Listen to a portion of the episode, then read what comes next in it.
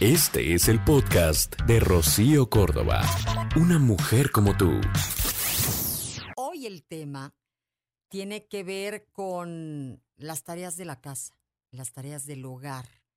Sí, limpiar la casa, hacer la cama, tirar la basura, poner la ropa en, en el bote de basura, todas estas tareas que están a la orden del día y que a nadie le gustan, pero que toca hacerlas sin ninguna excusa, ni de edad y mucho menos de sexo.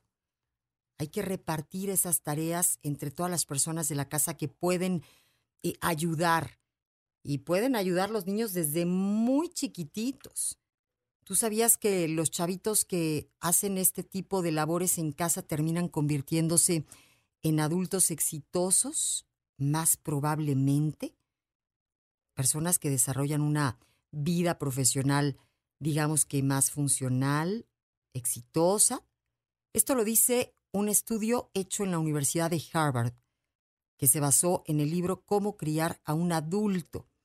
Y dice que el contribuir eh, a la casa ayuda, pues, de saque a reducir la brecha de género desde edades muy chiquititas. Ayuda a, a que los niños, bueno, pues vayan aprendiendo a desarrollar habilidades valiosas como la responsabilidad, la organización, la disciplina, la importancia del trabajo en equipo, desarrollar habilidades prácticas como, pues sí, limpieza, planificación, el organizar el tiempo y involucra valores como el respeto por el espacio compartido, el apreciar el esfuerzo que hacen otros, el mantener un ambiente agradable, son lecciones muy útiles para el crecimiento personal, para la vida futura de ese niño, de ese adulto que será en algún momento y que llevará el control de su vida. Son las 9 de la mañana con 14 minutitos en la Ciudad de México.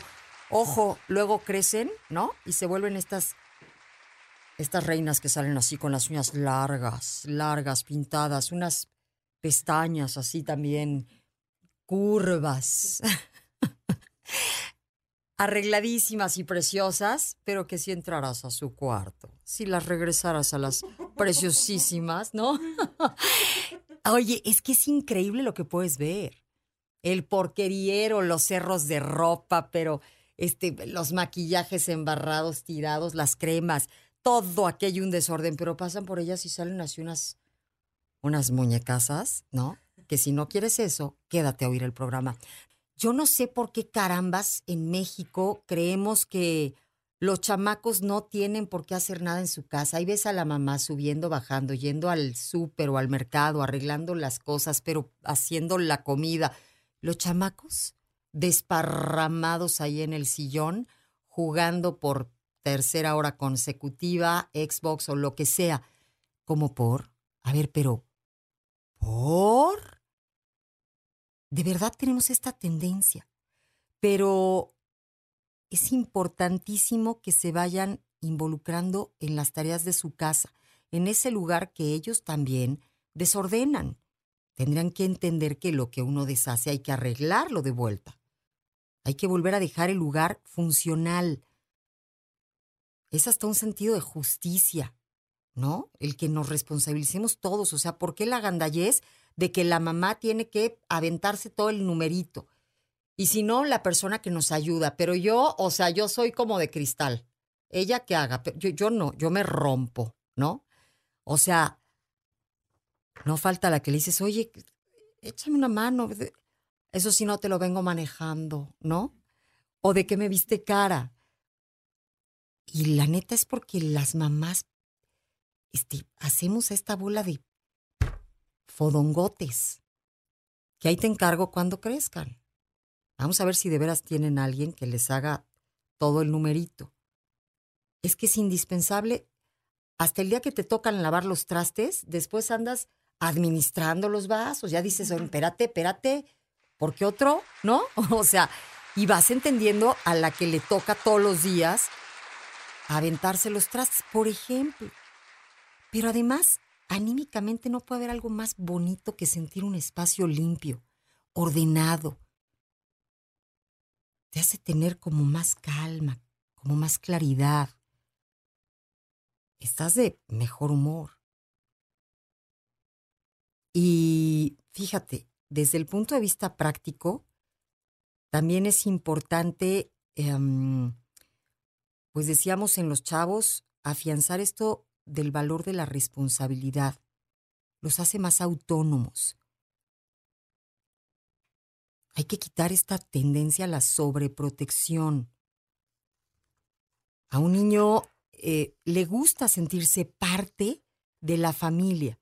Y a veces cuando lo empiezas, digamos que educando desde pequeñito, esas mismas tareas, obligaciones, responsabilidades, que como el resto de la familia él también las hace, favorecen a su autoestima, a su confianza, a ese sentido de pertenencia en donde yo soy parte de ellos, de todos nosotros. Es lo que hacemos nosotros. A veces andamos como cabizbajos, como cansados, como que nos cuesta arrancar. Y puede que sea el desorden, ¿eh? El desorden provoca cansancio. Las personas que viven en casas desordenadas experimentan esta sensación de cansancio de manera más frecuente. Estresa ese ambiente caótico, sin ningún tipo de orden. Literalmente dificulta la concentración, el encontrar las cosas. Bueno, que se te pierdan cosas, se te pierden en tal caos, ni te das cuenta si tienes las cosas en orden, las tienes listas para usarse, para darte el servicio para lo cual lo compraste. ¿No? Yo no sé tú qué digas al respecto. Me dices, los chamacos corren a la escuela desde muy tempranito. Está canijo que, pues hasta las 3 de la tarde les espere su caos. No. Pero ponlos a que hagan su cama. Dicho por gente de Harvard, que hagan su cama. Eso les toca y que no les toque ponte que el día que se cambien las sábanas. Pero antes de irse a la escuela, que se den el tiempecito, que sea parte del numerito. Les va a dar satisfacción. No es que te alivianen a ti nada más. Es que a ellos les viene muy bien. Y estamos hablando de que desde muy chiquititos vayamos involucrando a los niños a esta tarea, a esta actividad que es parte de saber vivir y de tener una casa. Fíjate, el desorden no es más que decisiones pospuestas. Y de esto podemos desencadenar, pues sí, ese poco compromiso que tienes contigo. Porque cuando van a haber visitas, no, bueno, hay quien hasta pinta, hay quien le arregla, quien le pone, le hace, para que todo se vea divino.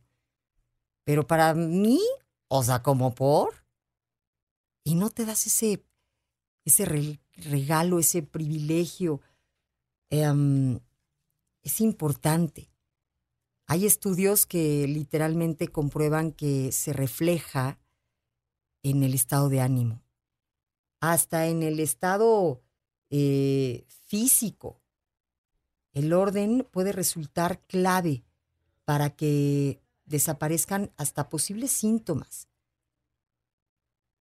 A veces el estrés nos conlleva inflamación, mala digestión, reflujo, eh, distensión abdominal. Y es que hay una conexión del intestino con el cerebro. Y cuando los niveles de estrés disminuyen, tu mente digamos que se torna más ordenada, el cuerpo lo nota, se siente más energético, baja el estrés. Todo está conectado. Toda acción tiene una reacción. Y si tú empiezas a revisar tu espacio, después vas a empezar a tener síntomas, por decirlo positivos, te vas a sentir de buenas, más ligerita, más alivianada, más dispuesta para los demás o dispuesto. Hay que revisar los cajones.